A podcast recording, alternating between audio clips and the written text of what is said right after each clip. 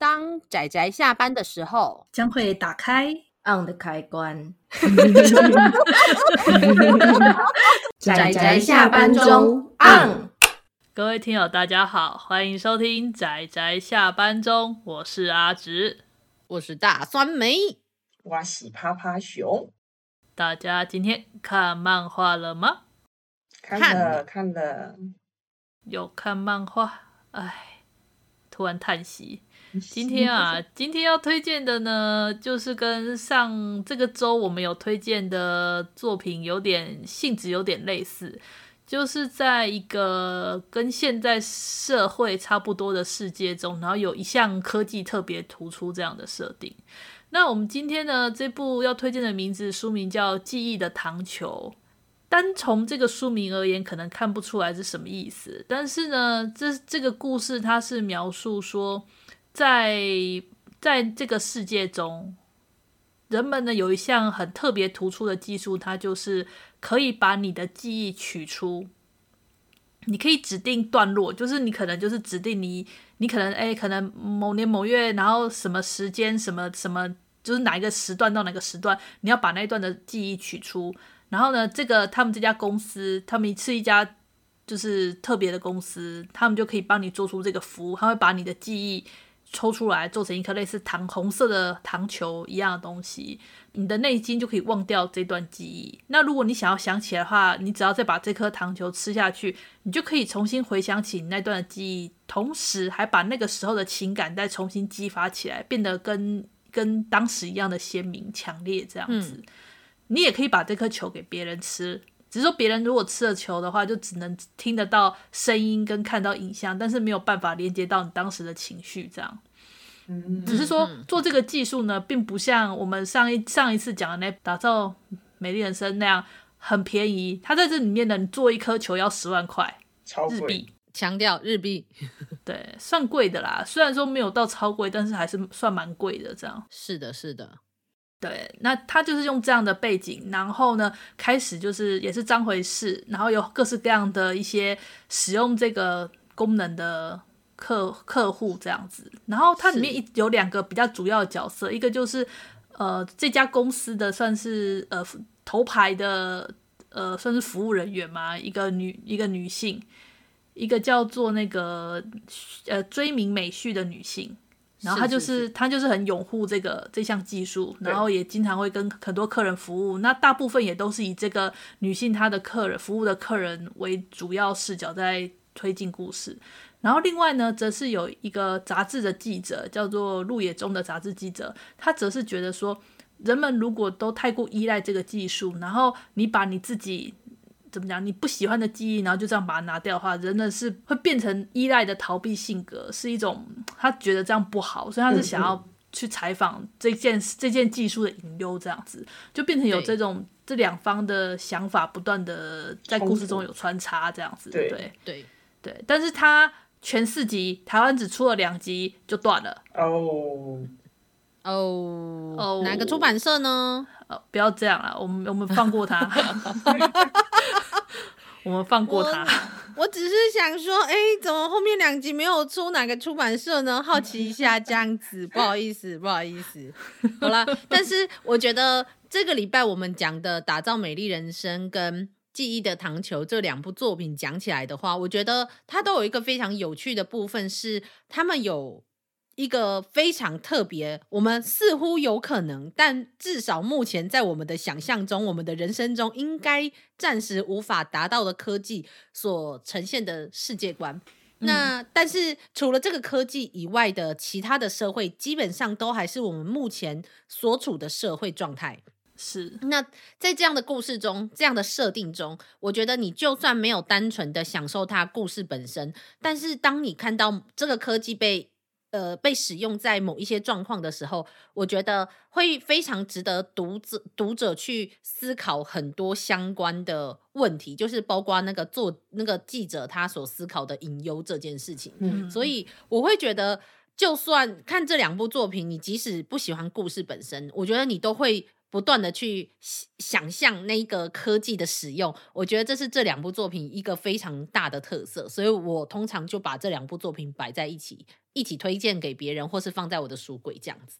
嗯，它它就是一种提供你一个想象的可能性吧。就是假设我可以把我不喜欢的记忆给拿掉的话，是是或者是假设我想要把我觉得很重要的记忆送给拿出来送给别人的话，就是它有这样各式各样的可能性。但是我就跟趴趴熊吐槽说，我我真的很想说，这真的做得到吗？你知道，但好像做的很容易啊，你知道做出一颗球。你知道还是糖果的样子，而且说不定他们还加入了口味，吃起来甜甜的，这样然后又可以重新提取记忆，所以叫它记忆的糖球嘛。然后我就想说，你这时候你会很怀疑这件事情，但是如果你在哈利波特里面，你就不会怀疑厨师盆的存在。是啊，它是它是差不多的东西，不是吗？对啊。没有，它还是有一个很大的差别，就是哈利掉进厨师盆的时候，你可以看到那一个人的过往啊。但是你这个糖球你没有吃下去，你就你就你就没有办法得到这个人的记忆。那我觉得还是差不多的存在，一样是把记忆抽出来，啊、然后另外吃、啊。是是是。呃，我们之前讲的打造美丽人生，是因为那是身体上面的，所以你知道物理上面的，我觉得。比较偏外在的物理上面，我会觉得可能性比较高。嗯、可是你知道，记忆这件事情就会牵扯到，无论是心理的部分，然后再还有一部分是神经系统的部分，我就会觉得怎么样都觉得不对劲。但是黑科技啊。对对对，但是我觉得，如果真的很不能接受有这样的科技的人，就当做是一个拥有这个技术的平行世界就好了，好不好？对啊，本来就这样嘛，不用不用。有时候就是你在他这种故事的前提，就是他告诉你这样子，然后大家就要以这个东西作为前提，默认之下再去享受这个故事。我觉得，对对对，这个其实是怎么讲？我觉得在阅读作品中应该要学习的一个小诀窍吧。就是不管是在看科幻作品也好，或者在看一些那种架空写实的作品也好，就是你要有那种，就是假设是这样的前提之下，然后会发生什么事呢的这种脑力激荡，我觉得这是一个很重要的脑部的那个脑部脑脑脑部运动的一个很重要的脑部运动，脑部运动，对啊，一个蛮重要的一个技巧吧，我觉得。对，但但是当然也不是只有读者啦，我觉得作者也要有能力可以让这个世界变得更能够说服人，所以就有一点像是两边的两边的一种平衡。那。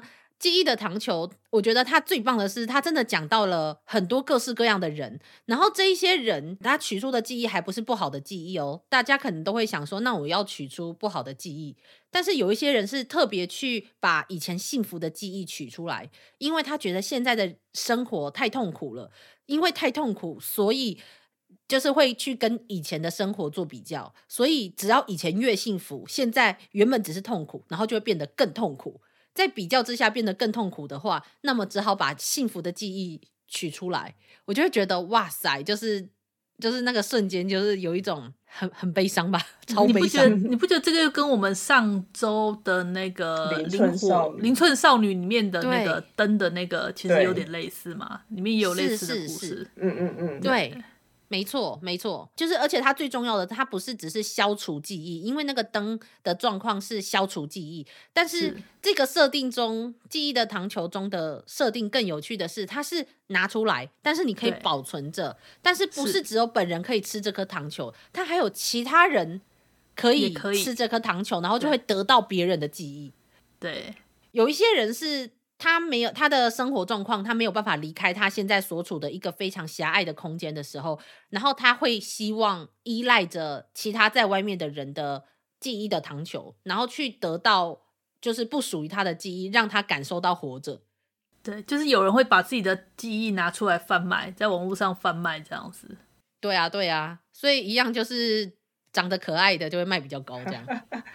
其实老实说，泡泡熊那时候在看的时候就很好奇说。因为他们都会放进一个箱子嘛，那个糖球，是，然后会不会有一天打开，发现里面很多蚂蚁啊啊啊！这个干嘛？很有可能发生，所以我不要想象。我不知道我该说什么？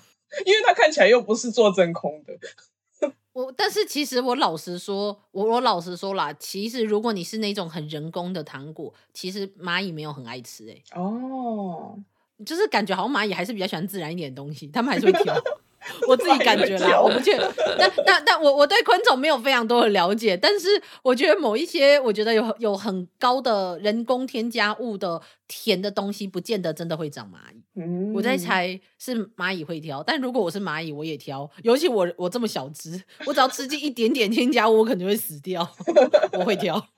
这样子好了，但这一点都不重要。但是我觉得那个趴趴熊讲的那个瞬间让记忆的糖球，每次要打开的时候，我觉得它对我来说就变成了恐怖漫画。然后蚂蚁会看到你的记忆，好可怕哦！好可怕哦，已经变成完全的不同的东西了。对，而且你要想的是，如果这个糖球拥有你，这个糖球已经呐喊了你所有的记忆的时候，那么现在这个蚂蚁拥有你所有的记忆，所以你是这个蚂蚁，还是这个蚂蚁是你？我觉得这个，我觉得这个设定非常的有趣呢。就是假设一个人的一生记忆全部完整的浓缩在一个球里面，或者是不止一颗球啊，可能很多颗球，然后叫一个人想办法把那些球全部吃掉，那这个人。拥有你的记忆，可是他没有办法获得情感啊，他只是获得记忆跟那个，所以这样是不完整的情报，所以是没问题的。哦，嗯，但是那你要看啊，因为有一些人，如果你年纪大了，或者是你时间过了，其实你也不见得完全都会记得你那个时候的情绪，不是吗？但不是全部啊，依旧依旧你还是会残留下一些情绪，所以那些部分还是一样是成为你之所以是你的一些存在的一些，怎么讲？你之所以。人们不是说人类其实大部分是由情报所组成的，就是记忆跟这些情报嘛。那人家也有很多那种呃奇奇幻或科幻故事，就说当如果把所有你所拥有的记忆跟这些情报完整的复制下来的话，那那个人是否还是你呢？这种这种比较偏哲学性的思考。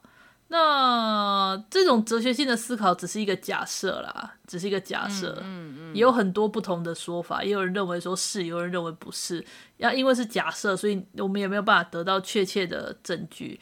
那至于在记忆的糖球里面呢，我是觉得说它本身就并没有完全符合到完全完全怎么讲，完全保留，因为它只有它它只能对吧？他人所看也只能获得。就是只能获得影像跟声音跟这些相关的情报，他没有办法获得当时当事者的情绪的这个情报，所以我觉得这是不完整的，因此应该不会有发生这样的状况。我觉得为什么要针对这件事情花这么长时间去解释呢？一切都是因为蚂蚁开始的。你还敢说？我们不是应该聊作品本身吗？哦，可是我觉得衍生这部分也是蛮有趣的，尤其是阿奇刚刚讲的。也是啊，也是啊，也是。你看，都是都是趴趴熊的错，不过我自己也觉得，就想说，所以你是蚂蚁还是蚂蚁是你呢？庄周梦蝶啊，梦蝶，有点好笑。对，它里面其实也有一些比较客观中立的故事，然后有一些比较偏，嗯、呃，它整体上来说，我觉得它是比较偏。我觉得《记忆的糖球》算是故事比起打造美丽人生要来的更稍微阳光一点，对，稍微。是，对，嗯嗯对，因为它里面的话，有的是因为痛苦的记忆，所以想把它拿掉；有的人是因为说想要怎么讲，把幸福的记忆给别人。诶，像里面那个第九话吧的那个故事，我很喜欢的，就是那个有个平凡的女女性，就是在网络上卖她的记忆，然后被一个。被一个买下的，对，那个故事我很喜欢的，真的，啊、而且到最后，到最后我们仍然不知道某一些东西，我们只看到了那一个女人，呃，那那一位角色她的，呃，是女生的小秘密呢，对，是女生的小秘密哦，真的，我就那个瞬间，然后看到那一个画面，我就有一种你知道满心的。非常温暖的感觉，你知道，就是有一些温暖就要溢出来的那种感觉。对，所以它也是有，它也是有很好的故事，然后有一些比较坏心眼的故事，然后也有那种，对，它整体来说，我觉得算是偏好啦。但是因为它里面有主线故事，就是，嗯，看起来好像有阴谋在的主线故事，让我有点不安。但是因为后续一直没出，所以我看不到后续，让我很在意。嗯哼，对，我也很想知道最后某一些看起来好像从中。也不算作祟，就是从中从事的某一些不好的事情，而且好像也是借由这个科技去做的一些不好的事情。我很想知道到底背后有着什么样的幕后黑手，但对，就是看不到。但是也不用担心的是，就算没有看到这一些，前面的故事大多数都还是以单篇单篇的方式，然后去完成一个故事的起承转合。所以我觉得没有什么问题。只是我自己在看到这个科技的时候，我就会又不断的在想着说，那它还可以拿来干嘛？例如说，呃，成为交易的来源嘛，里面不是就有在贩卖记忆吗？有啊，有啊。对啊，然后或者是我觉得可以拿来成为复仇的工具，嗯，就是例如，就例如说，好，有一个人可能身份很很特别，然后他身他本身的存在跟身份其实是有一会呃威胁到某一些人的身份地位，或是威胁到他们的生命安全，所以就会把这个人记忆说起来，或是知道这件事情相关的人的记忆提取出来，然后拿来当做复仇的工具，或者是威胁对方的手法，因为它就是一种情报了嘛。情报跟资讯就是一个工具。我刚刚本来想的是那种，假设你超级你怎么讲，你其实完全不怕虫，然后你把虫拿在手上把玩的记忆，然后把它剪掉，然后塞给一个超级怕虫，看到虫就昏倒的人给他这样子。阿紫，果然我们两个 就是这种小学生式的报复。小学生式，嗯，没有，也也没有不好啦，这样子就很可爱。嗯、其实我想到的是，就是到底可不可以被 copy？哎、欸，对，它好像某种，好像某种程度上也可以 copy 的样子。嗯，我看到某一些设定，可是它没有描述的太清楚。但是如果假设真的可以 copy 的话，然后如果真的 copy 了很多人，然后他们而且不是说存起来的记忆会比本人的记忆更清楚嘛？那应该说重新执回之后，因为它是稍微重新激发你的那个脑部当时的那个记忆，它好像在第一话的第一集的第一话，它就解释他们那个技术是怎样搞。是讲的讲的一副看起来很像真的一样，对。但是我觉得最有趣的是，如果假设就像我们刚刚说的，你把你的人生几乎都浓缩成一个球，然后你把它提取出来之后，你可能都忘记你人生发生的大部分的事情。嗯，这个时候，某一个人他得到了你所有的记忆，他出去号称说他是你，别人相信他还相信你。如果都整容的话，或许可以哦。哎呦。哎呦、嗯，没有啊！可是就算不整容好了，我问你，一个人他的随着年纪的改变，身体也会改变吧？嗯，那你相信一个拥有那一个人记忆的人是那一个人，还是你会相信一个看起来外表是那一个人，可是他完全根本就不记得他跟你相处的过往，或是他跟你的关系的人？而且他这个故事里面的主线还有一个可以破坏记忆的糖球。对啊，就是。嗯这个科技被使用在这些状况的时候，我们会意识到它背后的问题跟隐忧。但是如果再更往前的话，我觉得它是一个建立在记忆跟人的存在和价值的这件事情上面，一个也是非常值得讨论的哲学问题。嗯嗯嗯嗯、但是当然啦，就是我觉得就是不用做的这么，就是也不用想总是想的像我那么黑暗。你看里面不是还有包括，就是记忆的存取，也是一个算是留留一些东西。给无法跟你一起走的人的一个最好的方式，无法跟你走到最后的人，但是会留着一些东西给你的那个瞬间，这个时候突然就会觉得这个科技也许还是有那么一点点好处的吧，嗯、吧？对，我我就它里面也有因为这个科技而得救的人啊，是呢是呢，没有错没有错，所以所以没有办法去。就跟之前那个打造美丽人生一样，这部《记忆的糖球》它里面的这个技术，你也很难说它到底是好还是不好，因为它确实也是有被这个技术所拯救的人，那也确实也有人对，还不止不止一两例，他而且还有很多人是因为这个而获得了幸福嘛，该这么说嘛，所以。虽然有逃避性的，但是也有也有受到获得到拯救的，就感觉上就是一个同样是一种技术，看端看使用者这种感觉吧。嗯嗯嗯嗯嗯，就是使用的目的跟怎么使用。对啊，技术本身好像是可以很中立的去看待它。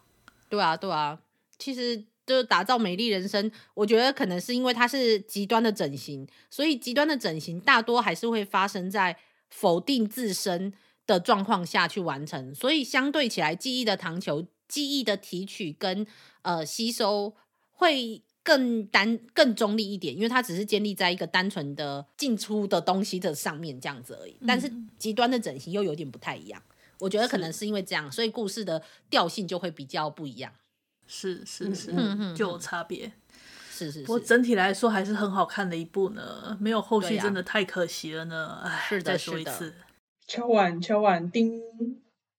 对啊，后敲碗敲碗，好啦，没办法，我知道就是已经事隔这么多年了，对，我们觉得按照那个时间点应该是不会出后续了。嗯，但是如果可以，假设可以，也许可能，似乎 maybe probably，如果可以的话，出版社愿意的话，希望可以出这一部的后续。嗯，是的，嗯、是嗯嗯 OK，好了，总而言之就是这样子一个在特殊。